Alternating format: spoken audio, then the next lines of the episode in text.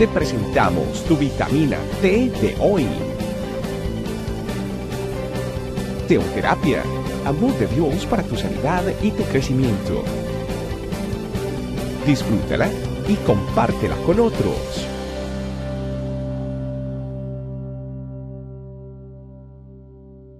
¿Qué tal familia? Bienvenidos a esta nueva vitamina T.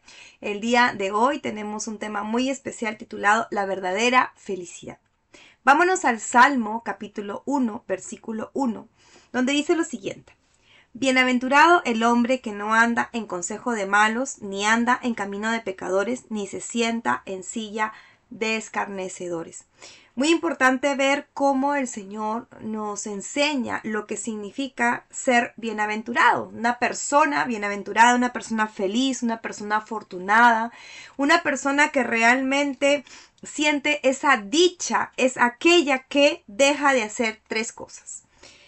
Primero, sabe a quién escuchar. No anda en consejo de malos conoce y, filtra aquello que debe realmente oír o que debe prestar atención.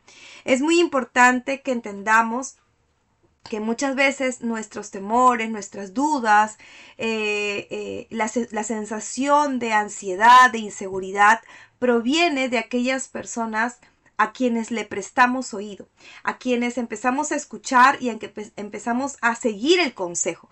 Muchas veces seguimos el consejo de personas que creemos que están viviendo lo mismo que yo, seguimos el consejo de personas que, que quizás en algún momento de su vida vivieron lo que yo estoy viviendo y, y, creemos que, que, el consejo que ellas me están dando es el mejor.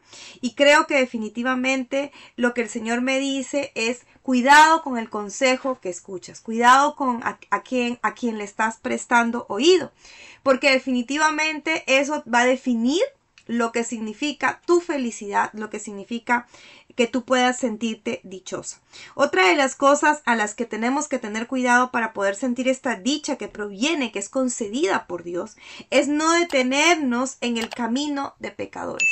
Muchas veces también hay personas que se cruzan en nuestro camino que nos ofrecen diferentes cosas, que nos muestran una forma de vida quizás que podría eh, parecer eh, buena, exitosa, pero que definitivamente van contra la voluntad de Dios. Evaluar cada camino, cada, cada pauta que la vida se me pone por delante, cada oportunidad que quizás entre comillas pudiéramos ver, porque es muy importante que, eh, que cada cosa que, que quizás podamos nosotros definir como parte de nuestra vida o decisiones que podamos tomar, es muy importante que veamos si realmente van acorde a la voluntad de Dios, van de acuerdo a los parámetros de Dios, van de acuerdo a, a, lo que Dios dice en su palabra. Y si realmente eso es así, pues evaluarlo a la luz de la palabra de Dios para realmente saber si son caminos correctos o son caminos de pecadores. Y otra de las cosas a la que el Señor nos dice, no se sienta en silla de escarnecedores, no se sienta con aquellos que hablan mal, con aquellos que están en chismes, con aquellos que quizás de alguna manera em, lo único que hacen es quizás burlarse al del mismo Dios, blasfemar contra Dios, hablar en contra de Dios. Muchas veces quizás eh, eh, tomamos un papel muy em, aparte, ¿no? Y, quizás de alguna manera eh, no opinamos sobre ciertas cosas que realmente deberíamos eh, quitar de nuestra vida, quitar de nuestra vida a esas personas que hablan mal de Dios, a esas personas que quizás de alguna manera eh, lo único que hacen es meternos en nuestra mente, en nuestro corazón, cosas o circunstancias que nos llevan a tener más temor, a tener más ansiedad, a tener más depresión, porque aquellas personas es a las que nosotros debemos de hablarles, no esperar que esas personas nos hablen, nos muestren, nos enseñen, nos, quizás nos llenen de, la, de las cosas que ellos piensan, sino que sea al revés.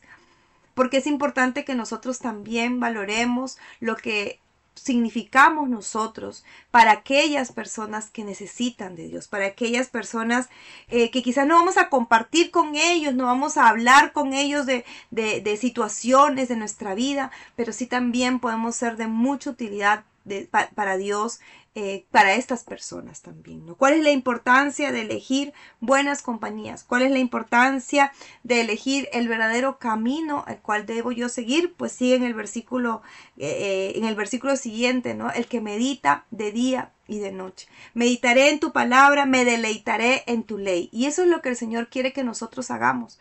Que nos apartemos de aquellos consejos negativos, de aquellos eh, caminos que no son correctos y nos deleitemos en su palabra, meditemos en ella de día y de noche. Eso es lo que nos va a llevar a vivir bienaventurados, a vivir dichosos, a vivir y a sentirnos afortunados de tener a un Dios que está pendiente de nuestra vida y al cual podemos acudir en cuanto nosotros simplemente querramos y en el momento en el que nosotros cerremos nuestros ojos, podemos tener esa conexión con Él. Y eso es lo que hoy le vamos a pedir al Señor. Padre Santo, hoy yo te pido que tú nos permitas, Señor, aprender a elegir realmente a las personas que están a nuestro alrededor, a quienes vamos a prestar oído, a quienes vamos, con quienes vamos a compartir, con quienes nos vamos a sentar, que realmente si, si necesitamos, Señor, eh, comunicar algo, seamos nosotros los que seamos de comunicando bendición a la vida de las personas. Que no permitamos, Señor, andar escuchando consejos que no vienen de tu presencia, que no vienen de tu palabra, Señor.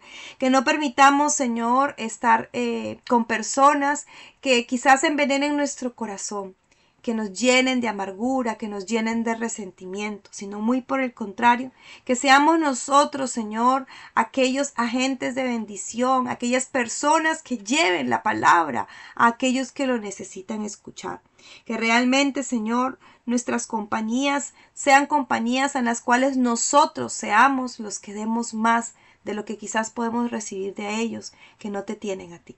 Yo te agradezco, Señor, porque hoy quiero empezar a deleitarme más en tu palabra. Hoy quiero empezar a meditar más en ella. Que realmente el consejo mayor que yo escuche provenga de tu palabra. Muchísimas gracias, porque sé, Señor, que yo podré vivir bienaventurado, bienaventurado, feliz, afortunado, esa, esa felicidad que viene de tu presencia, para poder disfrutar cada día, cada día más, Señor, de lo que tú tienes preparado para cada uno de nosotros. Muchísimas gracias por este tiempo y por lo que nos vas a seguir enseñando. Cristo Jesús. Amén. Amén. Hasta la próxima. Gracias por acompañarnos. Recuerda que en tu familia iglesia, este camino, estamos para servirte. Estecamino.com